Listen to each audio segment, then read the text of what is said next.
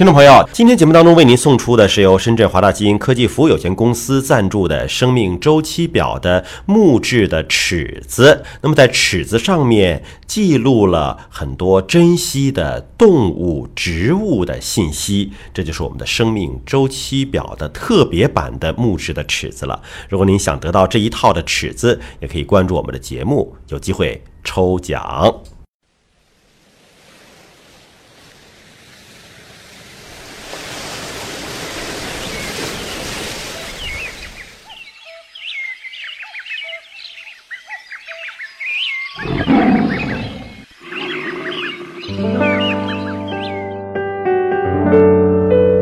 生命密码，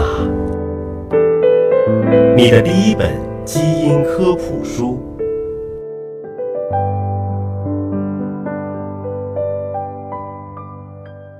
欢迎各位关注今天的生命密码，我是向飞，为您请到的是华大基因的 CEO 尹烨老师。尹烨老师好，向飞同学好。现在基因检测的公司很多，包括市面上的广告也渐渐的出来了。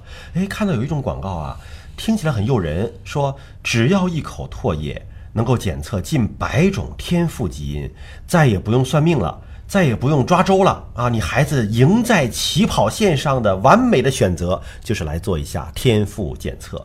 这个很多家长看了之后很动心啊。那面对这样的检测，尹老师有什么样的点评呢？坚决的反对呃！因为实际上基因很难去确定一个人的天赋。虽然我们说一部分的教育的情况可能和遗传有一定的关系，但是呢，后天因素依然非常的重要。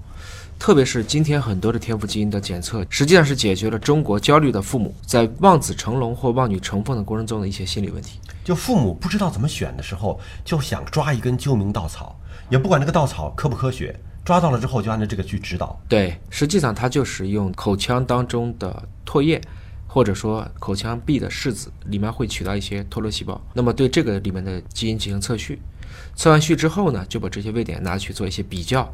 曾经有一篇文章，他可能在意大利的某一个岛上的一个渔村里面做了一下，发现这几个人，比如说钓鱼比较好吧，嗯，我们假定这个基因就叫做钓鱼基因了。那好，如果你这个基因恰好跟他的位点一致，就说那你家的孩子也容易将来学会钓鱼，可能会成为钓鱼大师。听起来也是有点道理的。哎，不一而足了。有些人会成为贝多芬，有些人会成为达芬奇，但别忘记了，这是一种相关关系，嗯，它不是因果关系。很多的时候，其实，在小人群当中能看得见，在大人群当中就看不见了。更何况人类的诞生，其实我们开始有了农业文明以来有一万年了，这里面提到的很多性状，其实才诞生几百年的时间，我们是没有办法说可以累积这样的天赋的。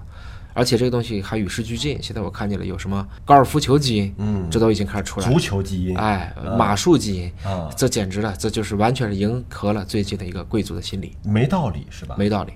而且我最近呢，很多人还在问我的时候，我就经常这么回答：我说，基因反正是遗传来的，那么父母是不是应该先做一下呢？那你孩子有什么天赋？那你俩得有啊。嗯，那你俩总结一下，你俩为啥没出来呢？嗯，你自己先做一下，别没事拿孩子的前途开玩笑。就是假设说检测这孩子说有足球基因，你先看看爸妈具不具备这个基因。对，如果你爸妈具备这个基因，你自己咋没成为足球明星呢？对，因为从小没有这个环境，就是这个意思啊。所以就是在要求子女的时候，先想想自己，就是假设我具备这样的天赋，和我真的后天有这样的才华，可能还是两回事情。这何况它又是一个相关的关系，因为后天的培养和环境是非常非常重要的。是的，我们讲基因是一个血脉，而这个后天的环境呢是一种文化的脉络，我们称之为文脉。还要加上我们的菌群啊，我们的菌群其实很大程度上讲也是从环境当中遗传过来的。